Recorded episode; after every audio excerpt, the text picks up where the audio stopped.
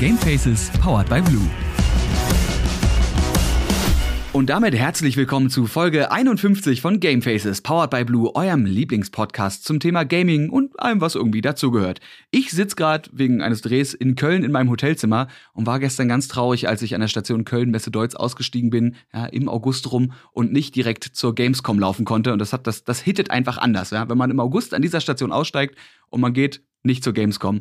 Und deswegen dachte ich mir, dann, weißt du, wenn ich nicht zu Gamescom kann, dann hole ich die Gamescom irgendwie einfach so ein bisschen zu mir und habe mir heute nicht ein, sondern gleich zwei Gäste eingeladen, nämlich zum einen Tim Endres und zum anderen Christian Bauer.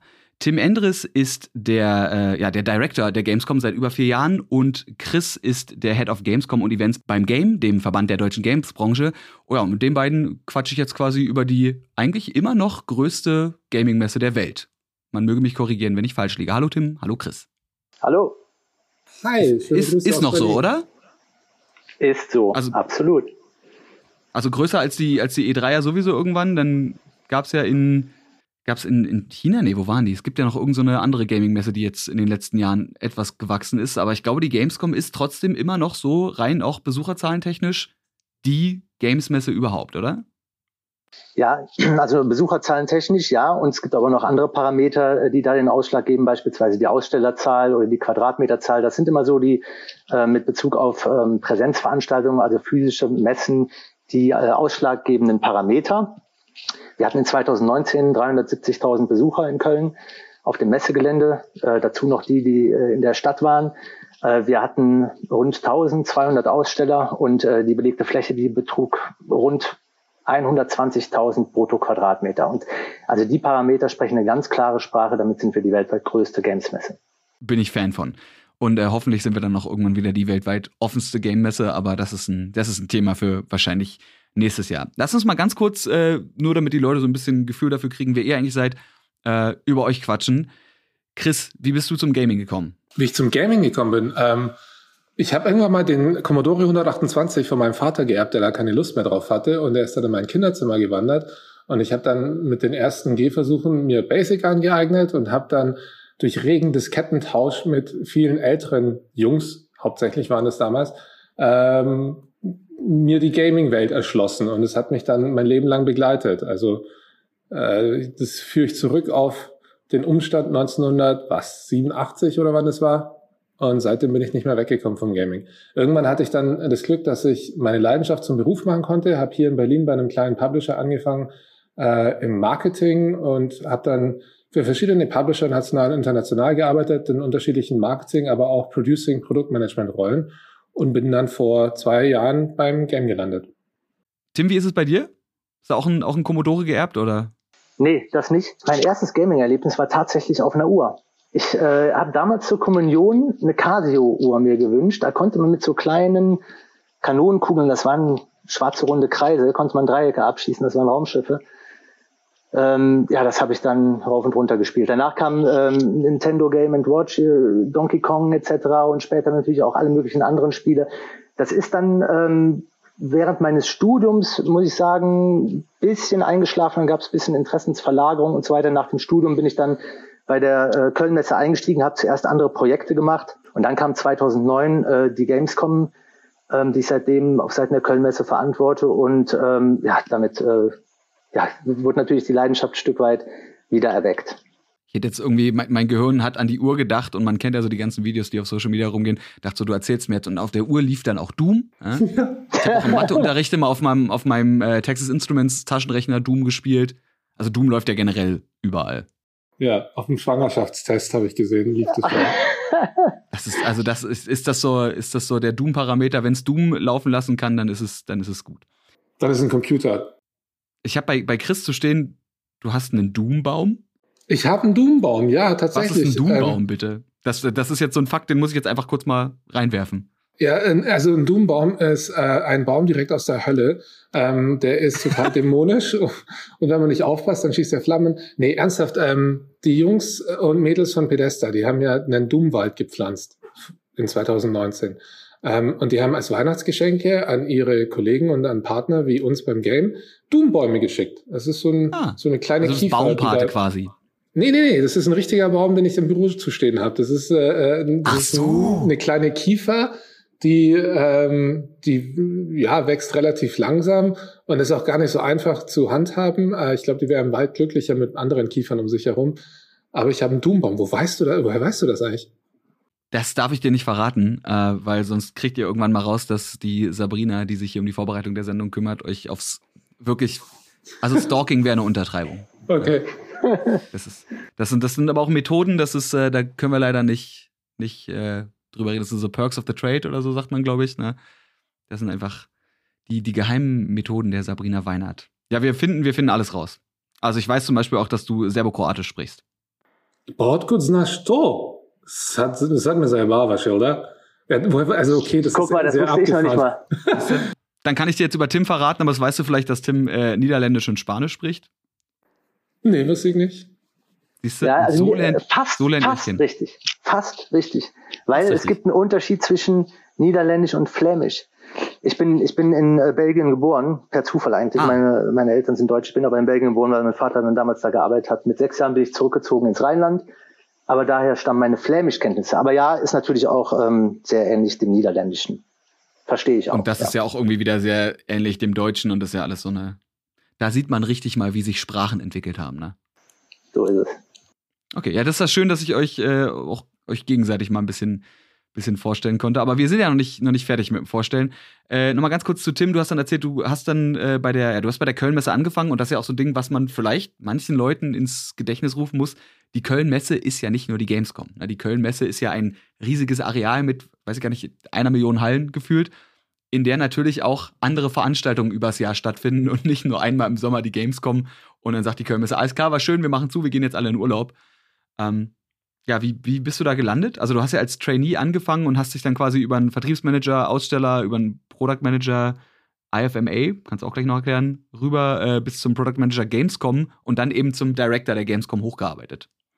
Aber wie, wie landet man da? Ja, also ähm, ich habe BWL an der Uni Köln studiert und ähm, da gab es dann kurz bevor es ins Examen ging, wurde da das Institut für Messewirtschaft gegründet. Das war das erste Institut äh, dieser Art in Deutschland und ich fand äh, Messen immer schon spannend. Ich habe mich dann ähm, ja, für das Institut angemeldet, war dann da im Verhältnis zu anderen Vorlesungen, die man so an der Uni Köln hatte, einer unter wenigen. Ne, waren circa 30 äh, Studierende, die dann äh, dort waren. Und bin so dann auch in Kontakt zur Kölnmesse gekommen, weil viele Dozenten die dann äh, dort Vorlesungen gemacht haben, kamen von der Kölnmesse, aber auch von anderen Messeunternehmen. Ähm, und ja, dann der Einstieg bei der Kölnmesse als Trainee. Das war 2001 und das ist äh, tatsächlich ähm, jetzt knapp einen Monat her, dass ich äh, das 20-jährige Jubiläum hatte. Hatte ich selber gar nicht so auf dem Schirm, aber plötzlich kamen die äh, Gratulationen rein das Trainee-Programm habe ich dann frühzeitig beendet, weil ich dann eine Chance angeboten bekommen habe als Vertriebsmanager Aussteller. Als Vertriebsmanager Aussteller akquiriert man die Aussteller für eine Messe. Das machen auch bei der Gamescom, macht das jetzt ein Team von vier Vertriebsmanagern. Ähm, und ich war damals äh, ein Vertriebsmanager für eine andere Veranstaltung, nämlich für die Fotokina. Äh, bin dann bei der IFMA gelandet. Du hast äh, eben so schön äh, IFMA ge, äh, das, Schade, das, ist das spricht man viel unspektakulärer, äh, spricht man das aus, nämlich die IFMA und das steht für Internationale Fahrradmesse. Ähm, ah, okay. Genau, in Köln fand äh, früher einmal eine Fahrradmesse statt, auch damals ähm, Weltleitmesse. Die habe ich dann drei Jahre verantwortet, bevor dann die Herausforderung Gamescom kam, die ich dann sehr gern angenommen habe. Das war im Jahr 2008, da haben wir begonnen mit äh, der Vorbereitung der Gamescom 2009. Ist Weltleitmesse quasi das, das schlaue Wort für weltweit größte Messe in dem jeweiligen Bereich? Es kommt ein bisschen drauf an. Also das, es gibt da keine ganz klare, eindeutige Grenze. Äh, und vor allem, da muss man auch mal so ein bisschen relativieren, was man dann liest und hört. Ähm, viele nennen sich Leitmesse. Letztlich kommt es halt auf ein paar Kernparameter an und das sind auch jetzt so die eben genannten wie ähm, Ausstelleranzahl, Besucheranzahl, Fläche. Das sind immer Dinge, die sind einfach greifbar, die sind ähm, auch messbar, ja, und ähm, ein Leitstatus, äh, ja, ein Leitstatus ist aber natürlich auch dann äh, letztlich dann von Qualität absehbar und äh, ableitbar. Also beispielsweise, welche Neuheiten werden auf einer Messe gezeigt, etc. Also es sind ganz unterschiedliche Faktoren, die dann ähm, ja, der Bedeutung einer Messe zuträglich sind äh, und wie man sich betiteln darf. Okay. Wir wechseln mal kurz zu Chris rüber. Ist mal, ist mal angenehm dann, oder nicht angenehm, ist mal wieder eine schöne Herausforderung, mal zwei Gäste zu haben und ein bisschen hin und her zu jonglieren. Chris, du hast erzählt, du warst äh, im, im Marketing für Games zuständig. Wie bist du da reingerutscht? War das so eine bewusste Entscheidung, dass du schon immer irgendwie Games-Marketing machen wolltest oder auf jeden Fall in der Gaming-Branche arbeiten? Jein, ja, weiß ich gar nicht, wie ich das beschreiben soll. Also ich habe damals, ich habe damals ein Spiel gespielt, ähm, sehr intensiv. Ich spiele ja immer sehr intensiv Spiele, aber ich habe damals ein Spiel gespielt, das eben von diesem Berliner Publisher war. Das Spiel heißt Runes of Magic und es wurde von Frogstar Gaming hier in Berlin gepublished. Ähm, und ich habe als aktiver Teil der Community natürlich immer viel Feedback für die Publisher gehabt und habe mir irgendwann mal gedacht, so, ich bewerbe mich jetzt bei euch und versuche das besser zu machen. Die paar Sachen, die mich da gestört haben. Und das ging relativ zügig. Also ich hatte da, es hat lange gedauert, bis ich die Einladung zum Bewerbungsgespräch bekommen habe. Das Bewerbungsgespräch lief aber super. Ich konnte da durch meine Kenntnisse in den Games einfach punkten. Und dann kam irgendwann der Chef rein und er hat dann nur noch gemeint, hey, wann kannst du in drei Wochen anfangen? Und ich konnte tatsächlich in den nächsten drei Wochen dann schon anfangen und dann ging's los. Und dann habe ich also mit einem Kollegen von dir, mit dem Oliver, zusammen bei Frogstar mhm. gearbeitet und wir haben die ersten, äh, also ich habe dort meine ersten Gehversuche äh, mit Games gemacht und es war echt eine total aufregende, coole Zeit. Wir haben ja viele Leute, die damals von Giga kamen, äh, im Team gehabt, ähm, so einen äh, Florian Endres oder einen Philipp, äh, Philipp Senkbeil und so. Ähm, es war eine mega coole Zeit. Also wir waren genau in der Mischung zwischen Startup und schon so ein bisschen gesettelt. Ähm, hatten aufregende Projekte, in denen wir gearbeitet haben, coole Spiele. Also Runes of Magic war damals, ich meine jetzt 2009, 2010, war wirklich ein mega geiles Spiel mit einer tollen Community. Und so hat es angefangen. Ich glaube, ich habe am meisten punkten können durch die Tatsache, dass ich einfach ein Hardcore-Gamer war, der seit Jahrzehnten Computerspiele liebt. Ist lustig, dass du das gerade äh, eingeworfen hast mit Olli, weil in dem Moment, als ich den, den Namen Frogstar gehört habe und auch Gameforge gelesen habe, das ist ja so ein Ding, da hat ja auch gefühlt irgendwie jeder mal gearbeitet. Oder jeder, jeder kennt irgendwie, ja, wir, also Olli ist ja immer ganz groß dabei mit, wir gehen auf irgendein Event, ja, egal welcher Publisher, ach, guck mal hier, da hinten ist ein Kollege, den kenne ich auch von Frogstar oder den kenne ich auch von Gameforge, also abgefahren. Ist der Florian Endres zufälligerweise dein Bruder oder dein Cousin, Tim? Nee, nee, nee. Okay, nicht der Fall, jetzt, nicht der Fall. Der Name Endres, der ist, der Name Endres ist gar nicht so selten, wie man immer denkt. Ähm, und dann äh, assoziiert immer jeder, wenn der Name Endres hört, äh, werde ich wirklich oft gefragt, ob ich mit, ob ich verwandt bin. Äh, aber Endres Hätte ist gar auch nicht gepasst so selten. in der Branche, ne? Stimmt, ja. Also, äh, zu Chris, du hast das, das, die, die Story finde ich also. Ey, warte mal ganz kurz, warte, ich habe gerade einen Fehler gemacht. Der, der hieß gar nicht Flo Endres, der hieß Florian Kamholz. Ah, okay. Das ja, müssen passiert. wir also rausschneiden. Nö, das kannst du auch einfach so, das haben wir, das lassen wir einfach drin. Wir oh, der kriegt, oh, Alter, der Flo killt mich, aber gut. Alle, an alle Florian Endres da draußen, fühlt euch gegrüßt. Florian Kamholz, fühlt auch du dich gegrüßt. Man kann, ey, man kann auch mal irgendwie, ich bin, also ich bin der Vorreiter in Namen miteinander verwechseln, ja. Da, ich glaube, das ist, das ist nur menschlich. Fehler machen ist menschlich. Äh, und auch Entwickler machen manchmal Fehler. Und dann gibt es eben Leute wie Chris, die sagen, ja, aber warte mal, irgendwas hier in dem Game ist jetzt nicht so geil. Und dann aber einfach sagen, ich komme jetzt mal kurz hin und ich erzähle euch mal hier, wie der Hase läuft, ja. Wir machen das jetzt geil. Es gibt irgendwo gibt's einen Reddit-Thread genau über so eine, bei irgendeinem, bei irgendeinem Ami-Entwicklerteam, wo auch ein Spieler gesagt hat, diese eine Mechanik, die ist komplett busted und komplett kacke. Und hat sich da dann anstellen lassen, hat diese Mechanik gefixt und hat direkt danach gekündigt. Ja, die kenne ich, die Geschichte, ja. Das ist, ne? Und bei dir war es jetzt nicht so, du hast ein bisschen länger dann gearbeitet und bist dann aber äh, zum, zum Game äh, gekommen, also zum Verband der deutschen Gamesbranche e.V. Und bist da dann jetzt mittlerweile der Head of Gamescom und Events. Und jetzt kommt, ja, jetzt kommt der Part, wo ihr wahrscheinlich euch, weiß ich nicht, ins Wort fallen müsst oder wo, ihr, wo wir gucken, dass wir euch beide zusammenführen. Weil irgendwie habt ihr ja anscheinend auch was miteinander zu tun. Der eine arbeitet direkt bei der Kölnmesse, also quasi bei der Event-Location und ist der Director von der Gamescom und der, Arbeit, äh, der andere arbeitet beim größten deutschen, oder weiß ich gar nicht, ist es der einzige Verband? Ja, ist der ist einzige. Okay, beim, dann logischerweise auch beim größten äh, deutschen Verband für, für Games und ist da der Head of Gamescom und Events. Und jetzt die Frage, wie kommt ihr miteinander zusammen am Ende? Also was, wie, wie sind eure Überschneidungen? Kommt ihr euch in die Quere oder gibt es so abgesteckte Bereiche? Also was macht ein Director of Gamescom und was macht ein Head of Gamescom und Events? Vielleicht Tim zuerst? Ja, wie du sagst, ich bin Director äh, der Gamescom bei der Kölnmesse und ähm, als solcher leite ich das Team bei der Kölnmesse. Das Team besteht dann Schwerpunkt aus ähm, den Bereichen Vertrieb. Ähm, das sind also diejenigen, die die Aussteller akquirieren, die die Aussteller auch in den Hallen verteilen, wer steht wo etc.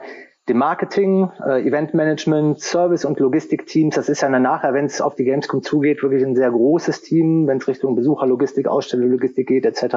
Da kommen viele Zentralbereiche der Kölnmesse äh, dann zusammen, die auch sonst äh, für alle anderen Messen arbeiten. Aber wir haben auch ein Kernteam, was nur auf der Gamescom arbeitet, besteht auch äh, aus circa 15 Leuten das leite ich. Ich entwickle gemeinsam mit Chris äh, vom Game die Strategie und die Konzeption der Gamescom und äh, ich mache die Finanzplanung, achte darauf, dass die Gamescom dann auch wirtschaftlich gut dasteht, weil wir wollen sie ja weiterentwickeln. Dann muss sie wirtschaftlich gut dastehen und wir wollen sie auch noch lange machen. Insofern ist das auch ein wichtiger Aspekt. Okay, und äh, wann, wann ist der Moment, wo du obwohl, nee, vielleicht, vielleicht sollten wir erst mal generell fragen, was Chris macht und dann mal gucken, wann so der Moment ist, wo ihr beide irgendwie aufeinander trefft. Ja, also wir treffen ständig aufeinander. Also Tim und ich sind wirklich nahezu immer im Austausch, ob das jetzt via E-Mail ist, in Meetings ist oder WhatsApp, äh, wenn es mal ein bisschen später wird. Ähm, wir kommen uns auch gar nicht in die Quere, sondern die Kölnmesse und der Game und der Vor Vorgängerverband, wir arbeiten ja schon seit vielen, vielen, vielen Jahren zusammen. Ähm, und wir sind einfach sehr, sehr eng zusammengewachsen in diesen Jahren. Das äh, funktioniert mega komplementär. Wir verstehen uns gut. Wir ähm, vertreten die gleichen Ziele. Ich bin so ein bisschen in der Rolle, dass ich äh, stärker die Schnittstelle hin in unsere Mitgliedschaft bin. Also wir haben ja über 330 Games-Unternehmen bei uns als Mitglieder da von groß bis klein ist alles dabei. Und mein Ziel ist es immer, sicherzustellen, dass die, dass die Gamescom sich im Sinne unserer Mitglieder weiterentwickelt. Und das machen wir gemeinsam mit der Köln-Messe. Jetzt hast du gerade eben schon Ziel gesagt. Ähm Gibt es denn so ein großes Ziel, was die Gamescom an sich verfolgt? Also hat die Gamescom gesellschaftlich oder weiß ich nicht, geopolitisch ja im, im großen Kontext der Welt, äh, hat die Gamescom da eine Aufgabe, wo ihr sagt, das ist so das, was wir quasi vorantreiben wollen? Wir haben ganz viele Aufgaben. Also das muss, da muss man ein bisschen unterscheiden. Insbesondere national in Deutschland haben wir tatsächlich mit der Gamescom auch die Aufgabe zu zeigen, dass wir mit wir Gamerinnen und Gamer, wir sind wirklich in der Mitte der Gesellschaft angekommen. Und wir haben nach wie vor Zielgruppen auf der Gamescom, bei denen ist dann der, der Erklärungsbedarf ein bisschen größer. Ähm, wir laden ja oft Politik, Politiker ein zur Gamescom und wir versuchen dadurch diese äh, vielleicht Barrieren, die es da gibt oder Hemmungen, die es da gibt, abzubauen und einfach zu zeigen, hey, Games sind, sind hier, Games sind da, die Gamerinnen und Gamer sind eine ganz, ganz tolle Community ähm, und es sollte da überhaupt gar keine Berührungsängste oder sowas geben. Ähm, also wir positionieren da Games und die Macher der Games einfach als, als das, was wir sind, nämlich ganz normale Menschen, die Spaß an einer gemeinsamen Leidenschaft haben, ähm, die dieser Leidenschaft gemeinsam frönen. Wir zeigen, dass Games und Gamerinnen auch sehr facettenreich sind. Also es, die Gamescom sammelt ja alle Communities bei sich, ob das von der Cosplay-Community zur Retro-Community, zur E-Sports-Community und so weiter und so fort. Und wir zeigen einfach nur, wie, wie facettenreich, wie vielseitig Games sind, Gamerinnen und Gamer sind und versuchen so Barrieren abzubauen. Auf internationalem Level ist es total wichtig, dass wir in Deutschland so eine Veranstaltung haben wie die Gamescom, weil es wirkt eben in den internationalen Netzwerken, internationalen Konstrukten der Spielefirmen ähm, ganz schön stark rein. Äh, die Deutschland ist der größte Gaming-Markt in Europa ähm, und stellt auch die größte Zahl der Gamerinnen und Gamer in Europa. Und mit einer Gamescom, die ja wirklich auf absolutem Top-Niveau international spielt, haben wir da ein Alleinstellungsmerkmal, das es auch wieder unseren Mitgliedern leichter macht oder ermöglicht, sich zu präsentieren und darzustellen. Äh, wir zeigen, dass wir eine sehr aktive Szene sind. Ähm, wir wollen auch so ein bisschen immer, wie soll ich sagen, das Klassentreffen der Branche sein und wirklich auch ein Zuhause sein für alle, die die Games lieben. Das mit dem Klassentreffen finde ich, finde ich sehr schön, weil das ist auch was, also du hast es jetzt wahrscheinlich eher so von, von Publisher- und Entwicklersicht gesagt, aber bestimmt auch in Bezug auf die, ja, die, die Gamer und Gamerinnen selber. Weil das ist ja auch so ein ja. Ding, wenn ich, wenn ich Leute auf der Gamescom frage und mich mit denen irgendwie unterhalte, meine so, und warum, warum seid ihr hier? Seid ihr wegen einem bestimmten Spiel hier? Oder weiß ich nicht, wartet ihr auf die? Es gibt ja Leute, die kommen wirklich zur Gamescom, weil sie die Demo von dem einen Spiel spielen wollen und die restlichen Tage schimmeln sie dann einfach so rum und nehmen halt die ganzen anderen Angebote mit. Und dann gibt's aber viele, die einfach sagen, nee, das ist für mich auch so ein Ding, so hier treffe ich meine Leute aus dem Clan oder hier treffe ich meine Freunde, die überall, die ich halt eigentlich sonst nur online kenne. Ne? Oder auch wir, wir von der, von der Content Creator Seite sagen ja auch immer wieder, es ist halt wirklich, Klassentreffen beschreibt es ganz gut. Du siehst die ganzen Leute, die du sonst übers Jahr mal so verteilt auf Events siehst, einmal auf diesem großen Mega-Event, muss man jetzt einfach mal dazu sagen, wieder. Und äh, ja, ihr, ihr macht das eben nicht nur für die eine Seite, nämlich die Entwickler und äh, Publisher, sondern eben auch für die andere Seite, also quasi die, ja, die, die Fans und die Konsumerseite. Ähm, aber da ist es wahrscheinlich relativ schwer, irgendwie eine Balance zu finden, oder? Also wenn ihr eine Gamescom ja nicht erstellt, sondern eine Gamescom in die, in die Wege leitet, äh, wie findet man denn da Balance zwischen, was wollen die Besucher und die Besucherinnen, was wollen die Aussteller, was wollen die Creator auf einer Gamescom? Das ist auf der einen Seite eine Herausforderung, auf der anderen Seite passt aber auch sehr, sehr viel wirklich gut zusammen, weil so unterschiedlich die Zielgruppen sind. Ähm, sie vereint ja eins, die Leidenschaft äh, zu spielen und sie wollen alle neue Spiele sehen und Darum geht's bei der Gamescom und da äh, findet jeder dann seine Wege. Also ähm, die Aussteller wollen den Kontakt zu den äh, Creatoren, die Creator wollen neue Inhalte von den Ausstellern. Besucher, Besucherinnen wollen Creator treffen und ein Creator freut sich, dass er in direkten Austausch mit seiner Community gehen kann. Unsere Aufgabe ist es dann, dafür die richtigen Plattformen zu bieten. Das ähm, muss dann auch eine gewisse Zielgruppenspezifik haben. Also wir müssen uns schon überlegen, wie führen wir die Leute dann wo zusammen. Und deshalb gibt es bei der Gamescom ja beispielsweise seit jeher eine Gamescom Business Area, wo es dann um Geschäfte geht, äh, wo äh, FachbesucherInnen, MedienvertreterInnen ähm, rein können, halt keine Consumer. Ähm, da denken dann immer viele, oh, da verpasse ich was und so. Dabei ist das eigentlich, also vom Look and Feel her, ist das eigentlich ja ziemlich langweilig, aber da werden halt die Geschäfte gemacht. Und äh, da ist auch wichtig, dass dafür eine gewisse Ruhe da ist äh, und auch eine gewisse Exklusivität. Ähm, da wollte ich ganz kurz, ganz kurz reingrätschen, weil das ist tatsächlich der Bereich, äh, den wir auch, wenn wir, wenn wir unsere Gamescom-Videos machen, immer wieder, sorry, wenn ich dich unterbrechen musste. Alles ähm, gut immer, immer wieder aufzeigen. Es gibt diese Business Area, die liegt zwischen Halle, die ist direkt an dieser, wenn man die große Rolltreppe hochkommt, was ist denn das? Äh? Es ist Halle zwei bis äh, vier. Ne? Es sind genau. ähm, ja, drei, drei Hallen mit mehreren Ebenen.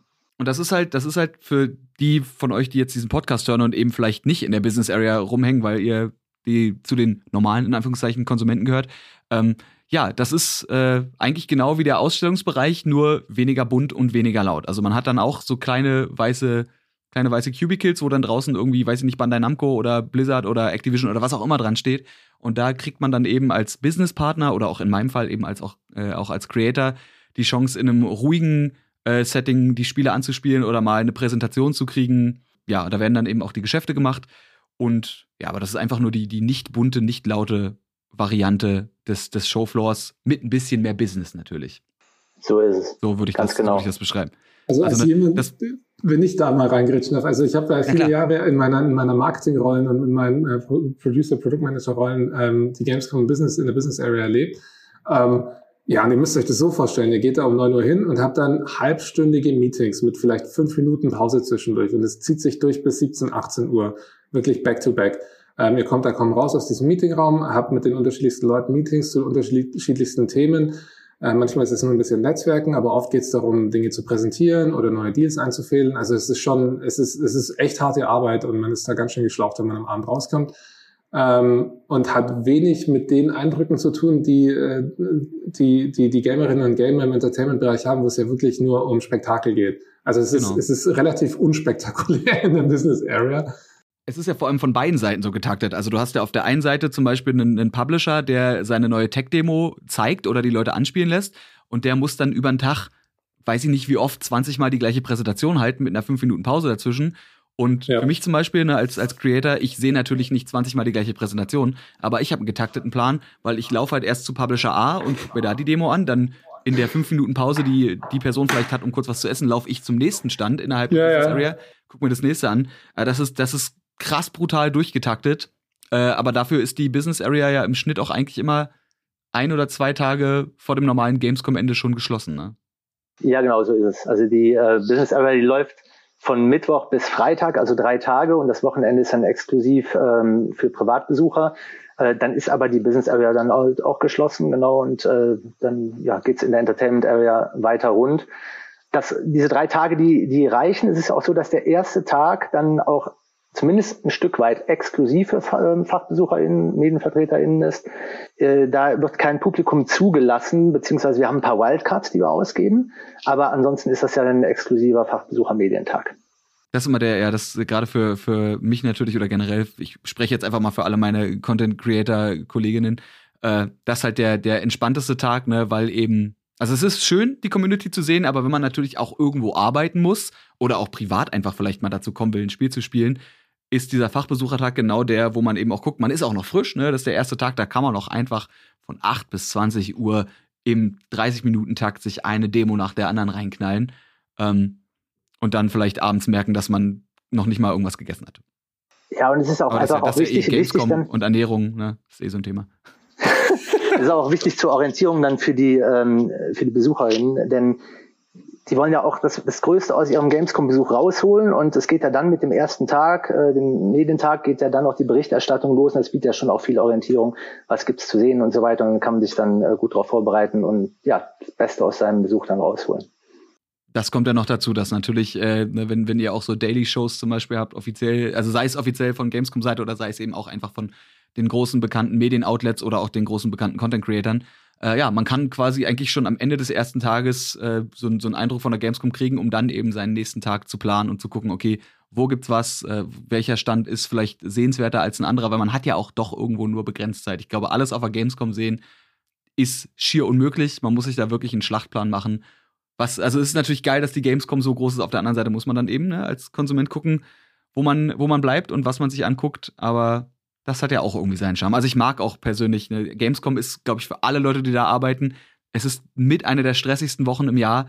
Aber ich glaube, ich spreche da jetzt einfach mal generell auch irgendwie eine der spaßigsten, weil so dieser, dieser Stress und vielleicht auch der Schlafmangel oder die, die schlechte Ernährung, manche regeln das besser als andere, das gehört irgendwo dazu. Und genauso geht's allen Beteiligten, also auch uns als Organisatoren. Denn ähm, die Anforderungen der Gamescom sind ja völlig andere als bei anderen Messen, die wir, wir, wir haben. Ich kann mich auch gut an die Premiere erinnern, als wir wirklich ja, ein Stück weit äh, erschlagen waren von dieser Masse an Menschen. Wir wussten, okay, da kommt was wirklich Großes jetzt auf uns zu. Wir haben ja auch gemerkt, wie der Ticketverkauf läuft und so weiter. Aber wir waren ja wirklich überwältigt von der äh, Dimension. Und ähm, ja, es hat glücklicherweise wirklich alles sehr, sehr gut funktioniert. Wir waren gut vorbereitet, aber ähm, wir haben natürlich auch viel gelernt und dann über die Jahre halt eben gerade die besonderen Anforderungen dann auch an Besucherlogistik, ähm, ähm, Ausstellerlogistik, ähm, Besucherführung etc. immer weiter optimiert, weil es halt einfach auch die Messe mit der größten Besucherdichte ist. Also auf keiner anderen Messe ist es dann auch so voll wie auf der Gamescom. Das bringt natürlich besondere Herausforderungen. Bisher ist uns das äh, immer sehr gut gelungen. Ich finde es, ich finde es sehr schön, wie wir hier in Erinnerungen schwelgen. Ähm, ich weiß nicht, wie es euch geht, aber ich glaube, ich spreche für viele, wenn ich sage, ich vermisse die Gamescom. Ich vermisse die Gamescom wirklich. Ja, ich jetzt, ich wollte auch gerade sagen, hättest du jetzt nicht was gesagt, hätte ich dir gesagt, wenn das jetzt eine Doku wäre, ja, würde jetzt so ein Cinematic Rumble kommen und der Bildschirm würde schwarz faden und die Stimme wäre so ein bisschen verhallt, weil dann kam, ja, dann kam nämlich plötzlich Genau, und dann kommt ein Violinenspiel im Hintergrund. Ja, ja, genau. Und dann kommt nämlich äh, 2020 und auf einmal ist, auf einmal ist alles scheiße. Und äh, es gibt die Gamescom an sich noch, aber es gibt keine Gamescom mehr zum Hingehen. Und äh, man muss gucken, wo man bleibt. Und da ist natürlich gerade gerade ihr und eure Teams seid da natürlich gefragt. Und deswegen äh, ist jetzt natürlich einfach mal die Frage, wie ist denn so der, der Unterschied so organisationstechnisch zwischen einer digitalen, also einer, einer digitalen Gamescom und einer richtigen Offline-Gamescom? Ist es an sich weniger stressig, weil man natürlich den ganzen Aufbaustress nicht hat, weil man einfach haptisch vor Ort nichts hat? Oder ist es mehr stressig, weil man, wie, man muss ja komplett, muss ja komplett neue Konzepte wahrscheinlich erstellt haben, um zu gucken, wie können wir jetzt die weltweit größte Spielemesse ja, so stattfinden lassen, dass sie möglichst nichts an Flair verliert und möglichst nicht in ihrem, in ihrem Standing absinkt, weil man dann sagen kann, ja, was, was war das denn jetzt hier? Irgendwie ein Trailer online gezeigt und das war's dann, oder was? Wie, wie war das? Ja, also ist natürlich eine komplett, eine komplett andere Welt. Allerdings muss man ja sagen, die Gamescom, die ist ja nie, eigentlich nie wirklich rein offline gewesen. Die Gamescom war immer auch schon digital. Also wir haben äh, schon sehr früh beispielsweise mit den Video Days äh, eine Heimat für Creator auf der Gamescom geschaffen. Die Aussteller haben schon sehr früh ihre Auftritte auf der Gamescom gestreamt und in die Welt getragen. Ähm, und letztlich auch wir als Organisatoren haben dann 2019 mit der Opening Night Live, die wir da eingeführt haben, oder ähm, mit Gamescom Now, der Plattform, ne, die ja aktuell auch halt eben angeboten wird, erste ähm, äh, Versuche und Launches gemacht. Und also die Digitalisierung, die ging ja immer schon äh, los, schon vor der Pandemie, aber trotzdem war natürlich 2020 völlig anders, weil wir mussten zum ersten Mal auf, ein rein, auf eine rein digitale Plattform setzen. Das physische fällt weg und das physische hilft halt enorm. Zum einen für das Erlebnis äh, der Besucher vor Ort, aber dann halt auch eben diese Bilder dann in die Welt zu tragen. Das hat schon noch, noch mal eine besondere Qualität. Ähm, ähm, und dementsprechend waren die Herausforderungen 2020 natürlich völlig anders, zumal da dann auch dann diese zeitliche Komponente dazu kam. Man war ja völlig unvorbereitet. Ähm, es kam plötzlich im Februar äh, die Pandemie auf uns zu und ähm, das war halt einfach nicht absehbar und dann ist die Zeit bis zum August einfach extrem kurz gewesen. Und ähm, ja, es ist halt eine komplette Fokusverlagerung dadurch. Ne? Also die Erwartungen und die Anforderungen, auch der Aufwand äh, an die Entwicklung äh, der Gamescom Now Plattform ist dadurch enorm gewachsen. Ähm, und ja, das gilt für uns als aber auch für die Kunden und Partner. Ähm, und die Zielsetzungen sind auch anders. Also beispielsweise Zielgruppen. Ja, digital erreichen wir natürlich viel mehr da draußen als äh, rein offline. Und die Marketingkampagnen müssen angepasst werden, damit wir halt eben äh, die Welt ansprechen und äh, nicht den Fokus, sage ich mal, auf Europa haben mit äh, physischen Besuchern. Ähm, Gleichzeitig fällt natürlich alles weg, was dann, was ich eben erwähnt habe, ja, also die ganzen Aufwände in die Besucherlogistik, äh, Ausstelleraufplanung, äh, Ausstellerlogistik. Das ist schon etwas, womit wir ansonsten einen Großteil, zumindest bei der Kölnmesse, einen Großteil unserer äh, Zeit aufwenden für die Vorbereitung. Das fällt dann weg. Andererseits sind wir dann drin natürlich auch routiniert. Ja, die Routine fällt weg. Ähm, und äh, das Digitale bringt natürlich halt eben viele neue Force, äh, Herausforderungen auch die, ähm, äh, die Planungszeiten und Planungshorizonte sind halt ganz andere. Jetzt wegen der Pandemie sowieso, aber auch in diesem Jahr. Denn im Digitalen lassen sich die Aussteller, die Partner äh, durchaus ein bisschen mehr Zeit. Äh, das betrifft auch alle, also in den Entscheidungsfindungen. Man muss ja kein Hotel buchen, man muss keine Anreise planen. Also der, der, der Planungshorizont für eine digitale Beteiligung ist für alle geringer. Das macht es aber für uns als Organisatoren natürlich äh, ungleich schwieriger, äh, das Ganze aufzusetzen, zu planen und so weiter. Äh, nichtsdestotrotz äh, ist uns das dieses Jahr sehr gut gelungen, aber es ist ein echter Kraftakt weil sich halt, wie du gerade eben schon sagtest, die Leute mehr Zeit lassen. Wir haben ja auch schon oft genug äh, mit, mit anderen Leuten hier im Podcast über, sei es jetzt Leute, die bei Publishern oder Entwicklerstudios arbeiten, ähm, darüber geredet, dass ja auch quasi die Planung für die nächste Gamescom eigentlich direkt am Ende der letzten Gamescom stattfindet. Und deswegen ja auch, äh, hätte mich jetzt mal interessiert, wie viel Planung war denn eigentlich schon ready im Februar oder so? Also ich meine, ab wann war denn für euch abzusehen, auch vielleicht äh, im, im, Game, ab wann war denn abzusehen, dass die, dass die Gamescom 2020 nicht offline stattfinden wird? Und wie viel Planung war bis dahin eigentlich schon gemacht? Also war, war dir schon durch? Nee. Also äh, Tim hat es ja gerade schon erzählt und wenn wir jetzt alle nochmal äh, kurz den Blick zurückwenden, ähm, so richtig ernst wurde die Covid-19-Situation ähm, im Februar 2020. Also das war wirklich da, da war dann, ah, okay, in Wuhan geht was ab und es äh, breitet sich aus und es hat Auswirkungen. Es wurde auch klarer, wie das Krankheitsbild von so einer Covid-19-Infektion ist und welche Auswirkungen das hat und wie ernst es zu nehmen ist. Ähm, das war auch der Zeitpunkt, als, als Tim und ich auf unserer, auf unserer Gesprächsebene angefangen haben, darüber zu reden, was bedeutet das eigentlich für die Gamescom. Das ging dann Schlag auf Schlag. Also wir haben, wir, wir, wir hatten wir haben in den ersten Wochen im März dann ganz, ganz viele Stakeholder-Interviews geführt. Also wir haben mit vielen, vielen Ausstellern gesprochen, groß wie klein, ähm, haben mit denen darüber gesprochen, was das für uns bedeutet, wie wir damit umgehen können, haben nebenbei natürlich die Situation beobachtet und dann relativ schnell zwei Sachen entschieden. Die erste Sache war, eine Gamescom wird in jedem Fall stattfinden 2020. Und wir haben entschieden, dass wir die rein digital machen werden, also dass wir vor Ort ähm, vor Ort frühzeitig absagen, absagen werden, um dann eben eine Planungssicherheit zu gewährleisten. Und damit waren, damit sind wir auch genau richtig gelegen. Also sowohl ähm, mit der Entscheidung, eine Gamescom stattfinden zu lassen. Es gab ja andere Veranstaltungen, die E3 sei hier genannt, die, die äh, relativ lange gezögert hat und dann am Ende absagen musste. Und wir haben aber sehr früh gesagt, nee, eine Gamescom wird es auf jeden Fall geben. Das sind wir unserer Community schuldig, ähm, auch der B2B-Community schuldig. Ähm, und es war klar, dass wir B2B, äh, äh, Quatsch, digital planen müssen. Ähm, das ist dann im März passiert und wir haben dann auch schon im März die wichtigsten Leute darüber informiert und dann Ende März auch schon sind wir publik gegangen. Zu dem Zeitpunkt war in der Planung, naja, es ist halt so, wie, wie Tim gesagt hat, die Gamescom war nie rein offline. Also Gamescom war, hat immer schon viele, viele Digitalkomponenten gehabt. Ist ja auch logisch. Wir sind ja als Spielebranche, als Computerspielebranche eine, eine Digitalindustrie. Ähm, und wir hatten einige Säulen, auf denen wir schon aufsetzen konnten und auf denen wir aufsetzen konnten. Wir haben auch strategisch sehr früh eine meiner Meinung nach kluge Entscheidung getroffen, nämlich zu sagen, okay, es ist jetzt nicht so wie in einem, in einem in einem normalen Jahr, dass wir erwarten, dass die Gamescom findet an einem Ort statt und alle Leute kommen zu Gamescom hin, also so ein zentralisierter Ansatz, sondern für uns war klar, nee, wenn wir eine digitale Gamescom machen, dann muss die dezentral sein. Dann muss die Gamescom dort stattfinden, wo die Gamerinnen und Gamer sind, sei das auf Twitch, sei das auf YouTube, sei das auf Steam. Ähm, und natürlich brauchen wir diesen einen zentralen Anlaufpunkt, Gamescom Now, das wir schon 2019 gelauncht hatten, ähm, diesen einen zentralen Anlaufpunkt, wo nochmal alles zusammenkommt.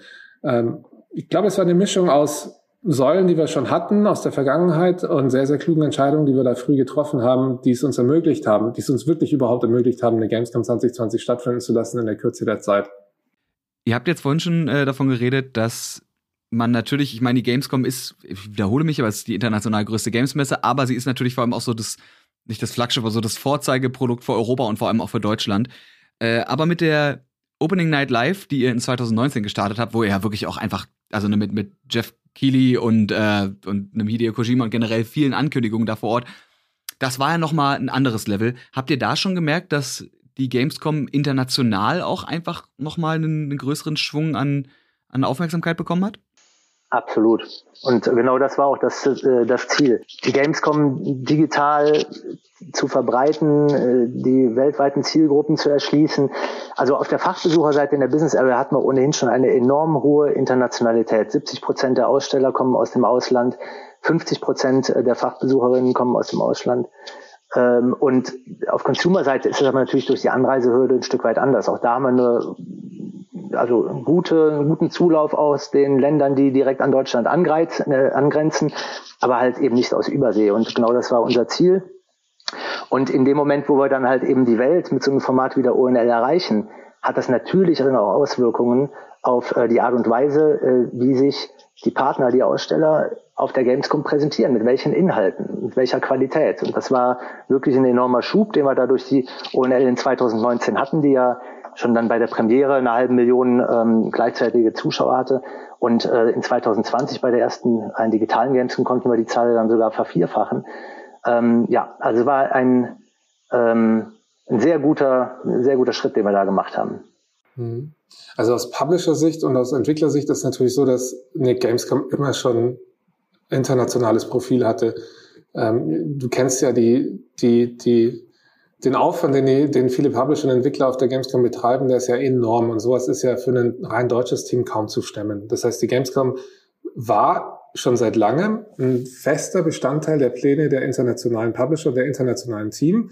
Und das ist auch ein, ein Grund, warum es so wichtig war für uns, die Gamescom auch 2020 durchzuführen, weil es ist mega wichtig, dass wir diesen, diesen, diesen Content-Beat-Slot ja, dass die mhm. Entwickler wissen, ah, okay, im Sommer, da findet die Gamescom statt und ich muss für die Gamescom was entwickeln, ich muss da was bauen, da muss ich irgendwas zu zeigen haben.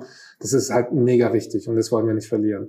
Ähm, die Opening Night Live hat uns hat uns viele neue Zielgruppen erschlossen und auch so ein bisschen unser Profilgeschäft äh, und gezeigt, dass wir mehr sind als nur diese riesengroße deutsche Community, die sich da einmal im Jahr äh, in Köln zusammenfindet, sondern dass wir wirklich ähm, einen Anspruch haben und auch die Mittel haben, die Gamerinnen und Gamer weltweit zu erreichen. Und da hat die, die Opening Night Live tatsächlich einfach nur die Funktion einer, eines Schaufensters übernommen, um zu zeigen, was auf der Gamescom so alles abgeht. Und das hat Joff natürlich super cool gemacht. Also es war auch echt ein, ein tolles Erlebnis da 2019. Ein sehr komplementärer Bestandteil von dem Gamescom-Konzept ist die Opening Night Live geworden und wird sie auch bleiben. Finde ich auch sehr gut, weil wie gesagt, auch, auch für mich als einfach natürlich Fan der Gamescom, ich freue mich zu sehen, wenn, wenn das eben, also ich meine, sie waren nie nur so die Messe für Deutsche, aber ihr habt das gesagt, ne, das ist diese Anreiseschwelle, diese Hürde ist halt da. Klar kriegt man dann Leute, die vielleicht aus Frankreich, aus Schweiz, aus Polen, aus vielleicht sogar aus Spanien irgendwie mal hochfahren, aber äh, so Überseemenschen vielleicht dann noch nicht, aber die vielleicht abzugreifen und auch den asiatischen Markt irgendwie mit abzugreifen und zu zeigen, so wir als Gamescom sind einfach dieses Riesending, ja, und wir sind jetzt hier auch übrigens international für euch alle irgendwie mit, mit genießbar. Ähm, so, so scheiße wie es ist, dass die Gamescom nicht offline stattfinden konnte, war das vielleicht zumindest, was man sagt, das ist ein Bonuspunkt, den man, wenn dann irgendwann wieder eine richtige Gamescom stattfinden kann, noch mitnehmen kann. Dass man trotzdem gleichzeitig diesen, diesen Online-Aspekt so ausgebaut hat. Ist das generell was, wo ihr sagt, wenn ihr jetzt mal die, die Gamescom 2020 zusammenfassen müsstet, ähm, was, was waren da so eure, eure großen Takeaways, eure Learnings draus?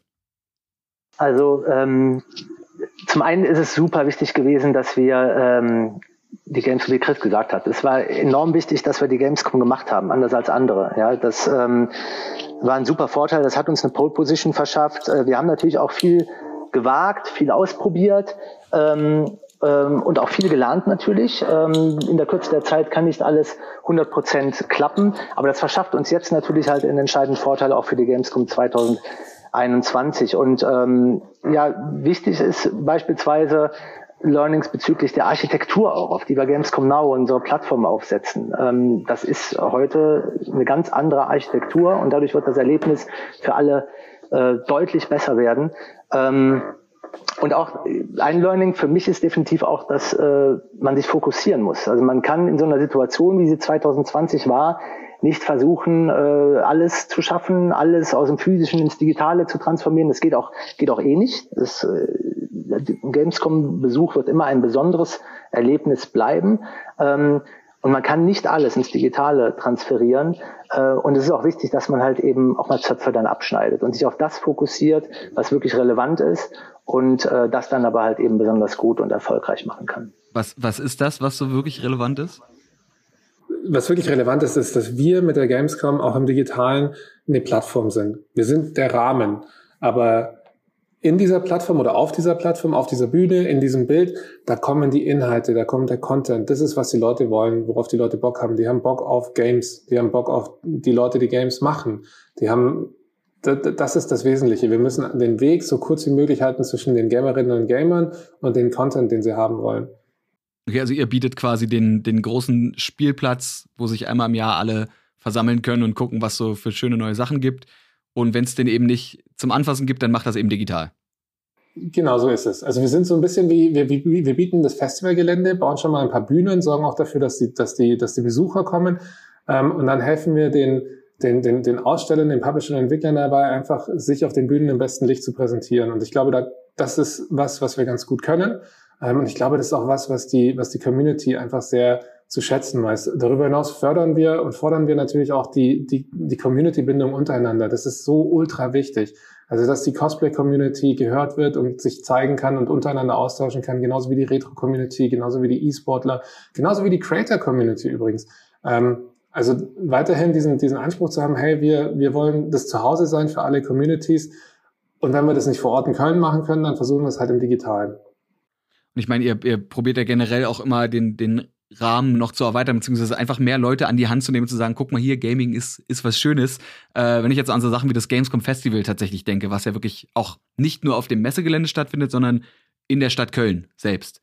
Also ein bisschen, ist schon ein bisschen abseits vom, vom Messegelände, aber einfach da irgendwie noch zu gucken, so wir haben wirklich überall irgendwo irgendwas um dieses Gefühl, Gaming ist eine geile große Community und ein schönes Hobby einfach ja, zu verstärken oder vielleicht auch Leuten nahezubringen, die vielleicht damit noch nicht so viele Berührungspunkte hatten. Ja, total. Genau. Ich meine, wir kennen, wir kennen ja auch noch aus der Vergangenheit, da gab es da gab's sehr kontroverse Berichterstattung von Privatsendern von der Gamescom. Ähm, und es ist einfach falsch. Wir, wir, sind so eine positive Community, also die Gamerinnen und Gamer. Wir sind so eine positive Community und eine kreative Community und eine ambitionierte und ehrgeizige Community. Und wir, wir haben so viel Positivität mitzubringen und können so viel den Leuten bieten, die vielleicht keine direkten Berührungspunkte haben zu Games. Und wir als Gamescom wollen, wollen das zeigen. Wir wollen, wir wollen diese Plattform bieten, um all diese positiven Aspekte ähm, zu zeigen und den Leuten näher zu bringen und gleichzeitig auch die Bühne sein, um diese äh, äh, positiven Aspekte durch die Community ins Rampenlicht zu bringen. Du hast das Festival angesprochen. Das war genau ein Ansatz oder ein Grund, weswegen wir das Gamescom City Festival eingeführt haben. Ähm, weil uns war klar, ne, wenn wir diese Zielsetzung haben, also auch der Welt zu zeigen, was die Gamer für eine Community sind, dann ähm, müssen wir auch raus aus den Messehallen. Und äh, es, also City ist wirklich nah, es sind 15 äh, Fußminuten vom Messegelände. Und das ähm, City Festival hat auch immer weit über 100.000 Besucher gehabt. Ähm, die ganze Stadt hat die Spiele gefeiert und das ist genau die Vision, die wir auch damals hatten. Und das ist immer sehr gut aufgegangen. Und jetzt ist halt die schwerste Frage, wie kriegt man denn dieses Gamescom-Feeling, was ja eigentlich wirklich nur funktioniert, wenn man in der schwitzenden Masse drinsteht, ja. Wie kriegt man das auf dem Monitor? Habt ihr da mittlerweile den, den Code geknackt für? Oder seid ihr, seid ihr dran? Seid ihr nah dran? Also, was du beschreibst, dieses Gamescom-Feeling, das ist ja, das ist ja ein Bauchgefühl. Also das ist ja was, was das ist, das ist ganz, ganz schwer rational in Worte zu fassen oder oder mit mit Vernunftargumenten zu beschreiben, sondern das ist ja dieses Bauchgefühl, das man hat, wenn man wenn man sich schon mal auf die Gamescom freut, wenn man auf der Gamescom ist, wenn man diese Aufregung, diese Atmosphäre in sich ein, einsaugt. Ähm, und ich glaube, es ist total schwer, dieses Gamescom-Feeling auf einen Monitor zu kriegen, indem man sagt, okay, weißt du was, wir bauen jetzt eine Webseite und die macht viel Bling Bling und die sorgt, und da gibt's ein paar spielerische ähm, Aspekte, die das, die das darstellen oder selbst ein, ein, eine virtuelle Messe kann dieses Gefühl auch nicht wiedergeben, weil da das Haptische einfach fehlt. Wir müssen dann einen anderen Ansatz verfolgen. Was dieses Bauchgefühl entstehen lässt, ist der Austausch der Communities untereinander und miteinander. Also wir müssen dafür sorgen, dass die Leute miteinander ins Gespräch kommen, sich untereinander austauschen können, gemeinsam Sachen feiern können.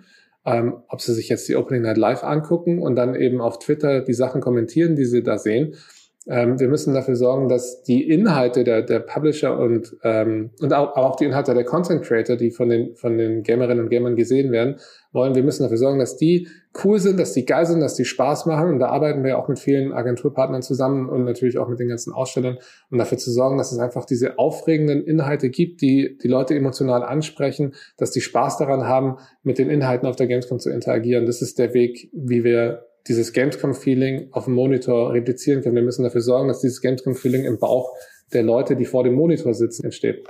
Hat Chris äh, super, super zusammengefasst. Ähm, und es wird auch ein, ein tolles digitales Erlebnis. Ähm, es ist aber halt ja, es ist halt etwas anderes. Das physische Erlebnis ist halt auch ein, ein besonderes, aber es ist schwer zu definieren. Es ist letztlich ein Bauchgefühl und auch individuell. Und ähm, ja, aber jeder kann sich definitiv auf die Gamescom freuen. Es wird eine tolle Sache wir sind ja jetzt gerade, also zumindest für die Leute, die immer ganz, ganz fleißig direkt am Montag, wenn die neuen Folgen von diesem Podcast hier rauskommen, reinhören, wir sind ja gerade in der Gamescom-Woche. Ja? Und jetzt muss ich natürlich fragen, klar, es sind noch vielleicht ein, zwei Tage bis dahin, aber was, was kann, was erwartet uns auf der Gamescom 2021? Also was ist neu oder was bleibt? Habt ihr Sachen übernehmen können aus dem letzten Jahr oder habt ihr nochmal einen komplett neuen Ansatz geschaffen? Also wir haben einige Sachen beibehalten und die haben wir auch weiterentwickelt. Also insbesondere bei der Opening Night Live wird es ähm, Optimierungen geben, die ihr sehen werdet. Aber in der Grundstruktur haben wir sie beibehalten. Also es wird die Pre-Show geben, die ab 19.30 Uhr startet mit einem 10-Minuten-Countdown. Ähm, ab 20 Uhr geht dann die, die Show live. Ähm, die, da gibt's, da kann ich leider nicht zu viel drüber sprechen, was ihr dort zu sehen bekommt, aber wir sind da sehr positiv gestimmt, weil die Entwickler uns wahnsinnig unterstützt haben in den letzten Monaten mit dem, was sie zur Show bringen werden. Ähm, wir haben auch beibehalten die Gamescom Studios, sowohl das deutsche Studio, das von der Webedia gemacht wird, also der GameStar, ähm, als auch das englische Studio von der IGN. Aber auch da haben wir sehr viele Optimierungen durchgeführt, weil es uns wichtig war, dass dieses Gamescom-Feeling auch dort stärker zu tragen kommt. Also die Gamescom ist und soll immer diese Veranstaltung in Köln bleiben, zu der wir im Sommer hinpilgern. Und diese Identität der Gamescom als Kölner Veranstaltung, als deutsche Veranstaltung, als europäische Veranstaltung, die wollen wir noch ein bisschen besser, besser zeigen. Ähm, Neuerungen hat Tim ja auch schon angesprochen. Wir haben Gamescom Now nochmal komplett von vorne angefangen und neu aufgesetzt. Also wir haben wirklich mit einem neuen Tech-Stack diese Plattform gebaut. Die ist deutlich modularer, die ist deutlich besser, die ist deutlich näher an dem Ziel, wo wir es langfristig sehen. Ähm, da könnt ihr euch auf jeden Fall auch drauf freuen. Und wir haben ein neues Feature auf Gamescom Now, das wir dieses Jahr mal testen. Das heißt Gamescom Epics. Ähm, da ist die Community aufgerufen, schon seit ein paar Wochen, äh, gemeinsam Aufgaben zu erfüllen, um dann Belohnungen abzustauben. Also es gibt viele, viele Sachen, die äh, altbekannt sein werden, aber dann im Detail Optimierungen und Verbesserungen äh, ähm, beinhalten. Und es gibt ein paar Sachen, die wir komplett neu gemacht haben. Okay, das heißt aber für die Leute, die jetzt vielleicht äh, letztes Jahr gar nicht so mitbekommen haben, was eigentlich auf der Gamescom passiert ist, sondern, äh, weiß ich nicht, im Zusammen, äh, im Quatsch, im Zusammenhang, irgendwann später irgendwann mal einen Zusammenschnitt gesehen haben, so die Top 5 Trailer von der Gamescom oder meine, meine Reaktion auf die Gamescom-Trailer von irgendeinem x-beliebigen YouTuber, ähm, den würdet ihr was jetzt ans Herz legen? Wo genau finden die alles, was sie brauchen, um dann glücklich zu werden in dieser Woche? Also Sie sollen auf jeden Fall einschalten in die Opening Night Live. Das empfehle ich wärmstens. Da gibt es einen Überblick äh, über alle Inhalte, die die, äh, die die kommenden Tage noch zu sehen sein werden. Ähm, ich empfehle auch wirklich ganz, ganz dringend einen Besuch der Gamescom Now. Auf der Gamescom Now seht ihr die ganzen ähm, Partner der Gamescom, also die Entwickler und Publisher mit den Spielen, die sie bringen. Die haben Streaming-Programm, da wird es Trailer, äh, Trailer-Announcements, Trailer-Reveals und auch Announcements geben. Ähm, außerdem gibt's da den tollen digitalen IAB, das ist der India Arena Booth, die auch in diesem Jahr wieder digital sein werden. Und die haben so ein kleines, so, so ein wirklich fast schon MMO gebaut, wo man die Indie-Area der Gamescom als virtueller Besucher erkunden kann. Das ist ein sehr lustiges Spiel und lohnt sich definitiv. Ähm, und es soll, äh, die, die Leute sollen ruhig auch mal auf, schaut auch mal bei Steam vorbei und guckt, was da so rund um die Gamescom passiert oder auf Xbox oder schaut auch, auch mal äh, auf YouTube und auf Twitch rein, was die Creator, die wir, mit denen wir zusammenarbeiten, so an Programmen abfeiern. Ähm, es gibt wirklich irrsinnig viel zu erleben, irrsinnig viel zu sehen. Aber die, die, ich glaube, der beste Weg hinein führt über die Opening Night Live und über die Gamescom Now. Und auf der Gamescom Now könnt ihr euch übrigens auch eure eigene Watchlist zusammenstellen, wo ihr dann ähm, quasi euer eigenes Programm euch zusammenstellen könnt über die interessantesten Trailer, Streams und so weiter, die euch interessieren. Die Gamescom Now finde ich am schlausten, indem ich einfach gamescom.de in meinen Browser eingebe oder gibt es da noch genau. eine extra Anwendung für? Du kannst einfach gamescom.de äh, eingeben in deinem Browser, so auch mobil, also das ist, das ist eine Mobile Optimized Seite, das ist eine PWA, eine Progressive Web App. Ähm, du gehst auf gamescom.de und dann kommst du da zu so einem Pop-up und dann ist du gefragt, willst du zu Gamescom Now und als Besucher die Gamescom erleben oder willst du zu DEFCOM? Das betrifft jetzt die Fachbesucher. Und dann gehst du, klickst du da auf Gamescom Now und dann kommst du zu Gamescom Now oder du gibst ein www.now.gamescom.de. Das ist einfach. Ich glaube, das kriegen wir alle hin. Okay, und das, äh, das ist quasi das, was ihr allen Leuten ans Herz legen wollt, die zumindest digital die, die möglichst beste Gamescom-Experience mitnehmen wollen. Ja. Absolut. Wie, wie positiv seht ihr, vielleicht nur so als, als letzte, mitletzte Frage, wie positiv seht ihr dem Jahr 2020, äh, 2022 äh, entgegen? Sehr positiv. Glaubt ihr, wir, wir, ja? Glaubt ihr, wir, wir ja. haben eine Chance da, dann nach zwei Jahren nicht Anwesenheit doch mal uns alle wieder in Köln versammeln zu können? Da sind wir uns sicher. Und ähm, die, wir sind uns sicher, dass die Rahmenbedingungen dafür passen werden. Und wir wissen, dass ähm, ja unsere unsere Kunden, unsere Zielgruppen, die Community, die Partner, dass die das möchten. Ähm, wie bereits jetzt mehrfach erwähnt, das Digitale ist absolut nicht wegzudenken und essentiell für den Erfolg der Gamescom, egal ob sie jetzt auch offline stattfindet oder nur digital. Das Digitale ist toll, aber jeder vermisst auch das Physische, das Erlebnis vor Ort. Ähm, das vermissen die Partner, das vermisst die Community, das vermissen die Creator. Ähm, und dementsprechend äh, sind wir davon überzeugt, dass wir das 2022 wieder bieten werden. Wir werden alles, alles in unserer Macht stehen, dafür tun und mega hart dafür arbeiten, dass wir nächstes Jahr alle wieder in Köln zusammenkommen können und uns dabei sicher fühlen können. Und trotzdem komplett eskalieren, ja. Wie das, wie das halt so ist. Aber was da an gesundheitlichen Schäden durch Schlafmangel und exzessiven äh, Brezelgenuss und folgende Dehydration, äh, das muss einfach jeder Mensch für sich selbst entscheiden, ja. Das ist Okay. Aber das Digitale, ihr habt schon gesagt, das wird wahrscheinlich einfach mit bestehen bleiben. Einfach für die Leute, die vielleicht auch gar nicht zur Gamescom kommen können oder für die Leute, die eben ja so weit weg wohnen, dass sie trotzdem irgendwie den, den Gamescom-Spirit dann eben auch in, im asiatischen Raum zum Beispiel oder eben auch in A, äh, NA oder in äh, South America oder wo auch immer. Ne? Weiß ich nicht. Ja. Ist genau. das ist das Schöne an der Digitalisierung. Das geht ja überall. Du kannst ja Gamescom dann wirklich von überall, wo du irgendwie Internetempfang hast, mitgenießen. Oder du machst dich wirklich einfach mal auf den Weg und pilgerst ja, einmal im Leben sollte man das vielleicht gemacht haben. Pilgerst einfach hoffentlich im August 2022 nach Köln. Ah, da ich wäre direkt schon wieder wehmütig, wenn ich dran denke. Ja, ich bin jetzt auch ganz auch. traurig. Ich muss jetzt gleich direkt nach Aber es wird geil. Also, und, und wenn wir dann, wenn wir uns dann 2022 wieder, wiedersehen, dann, dann, dann wird sich ja auch auf dem Messe, Messegelände einiges getan haben. Die Messe mhm. steht ja oh, nicht ja. still, nur weil Corona ist. Also auch auf dem Messegelände nee. wird sich viel tun. Ähm, auf, an der Art und Weise, wie wir die Gamescom zusammen abfeiern werden, wird sich einiges tun. Also die Gamescom Darfst du da schon was erzählen oder ist das jetzt so ein Nee, also zu dem Messegelände kann, Tim gleich noch was sagen. Zu dem Rest sagen wir noch nichts. Ähm, aber wir planen jetzt schon heftig auf die Gamescom 2022 hin ähm, und auf ein neues Erlebnis, ähm, das sich auch ein Stück weit von dem, was wir kennen, unterscheidet. Aber trotzdem noch geiler, noch besser sein wird. Ja, und die Kölnmesse. Ich hoffe, ihr liefert.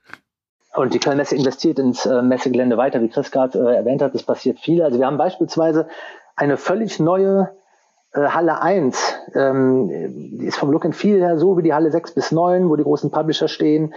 Aber noch toller. Und äh, dort haben wir auch tolle Pläne, was wir dort machen möchten. Äh, die steht bereit, die kann bespielt werden. Das verschiebt sich jetzt halt eben nochmal um ein Jahr, aber da kann sich jeder 2022 äh, drauf freuen. Dann wird auch die neue Halle 1 in Betrieb genommen. Dann wird das Gelände der Gamescom dadurch nochmal erweitert und das Erlebnis noch besser. Man darf auch nicht vergessen, wir mussten, auch wenn wir 2020 und 2022 digital werden mussten, wir haben ja nie aufgehört, an der vor Ort Gamescom weiterzuarbeiten und die weiterzuentwickeln. Also wir hatten ja auch schon für 2020 neue Ideen, neue Konzepte, die wir da umsetzen wollten. Wir hatten für 2021 neue Ideen und neue Konzepte, was wir da alles umsetzen wollten. Ob das jetzt diese digitale Warteschlange ist, von der ich gesprochen habe, oder was, was ich mhm. ja mit euch auch schon mal gespiegelt habe, so, so, ein, so ein Content Creator Coworking Space und so, all so eine Sachen. Also wir, wir, wir entwickeln die Gamescom auch vor Ort kontinuierlich weiter machen das jetzt schon seit zwei Jahren und nächstes Jahr ist es dann das dritte Jahr, dass wir da daran rumwerkeln. Deshalb kann man sich da, glaube ich, echt drauf freuen. Also ich freue mich auf jeden Fall drauf. Ich freue mich auch, euch äh, dann in der neuen, großen, schönen Halle 1 begrüßen zu dürfen. Äh, oder in jeder anderen Halle. Irgendwo auf dem Gang, draußen auf der Grünfläche, mitten in Köln am Rhein. Ist mir eigentlich egal. Hauptsache August, Hauptsache Sommer, Hauptsache Gamescom. Das, das ist mir, ja, alles andere ist mir egal. Was dann da vor Ort präsentiert wird, das ist, das ist für mich dann fast nur noch Schmuck am Nachthemd. Ich brauche das, glaube ich, wieder. Aber dann, ja. Dann, aber, dann, aber wir sind im Jahr 2021 und jetzt haben wir erstmal eine tolle Gamescom. Genau, jetzt machen wir, jetzt machen wir erstmal. Definitiv freuen. Absolut. Das ist also, genau. Schaltet ein. now.gamescom.de gibt's wie gesagt, auch fürs Handy. Und äh, ja, stellt euch euren Plan zusammen und genießt die hoffentlich letzte rein digitale Gamescom wer weiß, was in 50 Jahren passiert. Mal sehen. Aber da wollen wir gar nicht drüber reden. Ja, wir reden jetzt nur noch über die schönen Themen. Ich habe jetzt noch eine finale Frage an euch beide, nämlich äh, muss ich standesgemäß nach eurem Lieblingstier fragen. Tier? Tier. okay. Katze. Kann auch exotisch sein, ne? Wenn ihr irgendwie sagt, so ich, ich stehe total auf, weiß ich nicht was, Gelbwangen, Schmuckschildkröten oder so. Ja, Tim mag Katzen, findest du es doch ein, ein Also das ist jetzt nicht exotisch, aber ich habe jetzt, äh, also wenn du jetzt die Exotik ansprichst, ist trotzdem solider Pick. Ja, aber also, wenn du jetzt exotisch ansprichst, dann, dann muss ich an meinen Südafrika-Urlaub äh, denken, der natürlich echt phänomenal war und dann sind's, ja, dann ist es schon der Leopard. Boah, ich war auch mal in Afrika und da war ich auf so einer Safari und dann hat er angehalten unter so einem Baum und dann saß da oder lag so ein Leopard, Le äh, Leopard oben auf dem Ast und er hat dieses 90 Kilo Ding an dem Zebra rumgenagt und uns angeguckt mit diesem, mit diesem Blick, so ihr seid die Nächsten. ähm, ja, krass, Leoparden sind krass. Ja. ja einer von euch beiden zufälligerweise einen völlig insane Leopardenfakten auf der Hand, äh, auf, auf der Tasche? Äh, ja, die sind äh, sehr, sehr nachtaktiv, sind super schwierig zu finden, total scheu, Einzelgänger. Und insofern ist mit Sicherheit was ganz Besonderes, Chris, dass wir beide das Glück hatten, einen zu sehen. Ja, ich weiß, dass wenn die, wenn die dich angreifen, dann greifen, dann rennen die im Zickzack auf dich zu. Deshalb macht es okay. so schwer zur Seite oder so auszuweichen. Aber ich weiß nicht, ob das stimmt, aber das, ich mal, das hat der Typ von der Safari mir gesagt. Äh, die mein Lieblingstier. Die haben WASD einfach verinnerlicht. So, ja, genau, die machen immer den Strafe. Im Gegensatz zu äh, Leoparden, die anscheinend Einzelgänger sind, ja, hau ich noch einen über Kühe raus. Kühe sind nämlich gar keine Einzelgänger. Kühe haben sogar beste Freunde, bei denen sie sich am liebsten aufhalten und einen sehr, sehr guten Geruch sind, mit dem sie Gerüche bis zu 10 Kilometer wahrnehmen können, wo sie dann natürlich auch ihre besten Freunde oder auch ihre Herde wiederfinden. Die Herden sind übrigens super komplex äh, erstellt, die haben ein super komplexes Herdensystem und wählen ihre Führungskräfte in dieser Herde auch tatsächlich nach Sozialkompetenzen aus. Und sie erkennen bis zu 100 oder sogar mehr Herdenmitglieder. Ja? Abgefahren. Irre. Ja. Eine kleine Community, eine kleine Community. Oh Gott, nein. den Witz können wir jetzt alle im Kopf zu Ende denken. Ich habe den nicht gemacht. Ich reiße mich zusammen, sowas meine ich.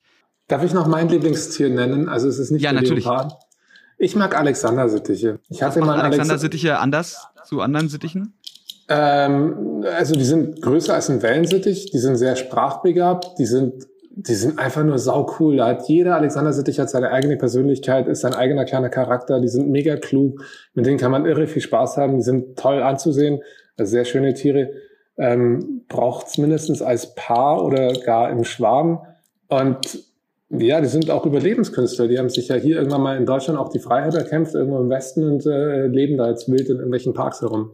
Alexander ist mega, mega Gehören sehr. übrigens auch zu den, zu den Edelsittichen, habe ich jetzt gerade mal nebenbei gegoogelt. Okay. Edel. Gut, edel ist auch ein gutes Wort und das wird auch äh, diese Gamescom und die nächste Gamescom, wenn wir uns dann alle wieder vor Ort sehen, ja, die wird noch edler. Und darauf freuen wir uns. Das Einzige, worauf wir uns vielleicht mehr freuen, ist äh, die nächste Folge Game Faces. Aber das dürft ihr für euch selbst entscheiden. Ich sage an dieser Stelle vielen, vielen Dank an äh, Tim Endris, den Director der Gamescom, und Christian Bauer, den Head of Gamescom und Events beim Gameverband. Euch beiden noch einen entspannten Tag, äh, eine möglichst, ist Quatsch, das zu wünschen, aber eine möglichst entspannte, aber doch spannende Gamescom-Woche. Und dann äh, viel Spaß beim Planen fürs nächste Jahr. Danke. Vielen Dank. Und wir freuen uns ja, darauf, euch alle wiederzusehen. Ich auch. Ich steige jetzt in Zug und fahre jetzt nach Berlin und bin einfach traurig, dass ich wieder aus Köln weg muss. So, wir sind aber nicht traurig und wir hören uns nächste Woche wieder in Folge 52 bei Game Faces. Schönen Tag noch. Tschüss.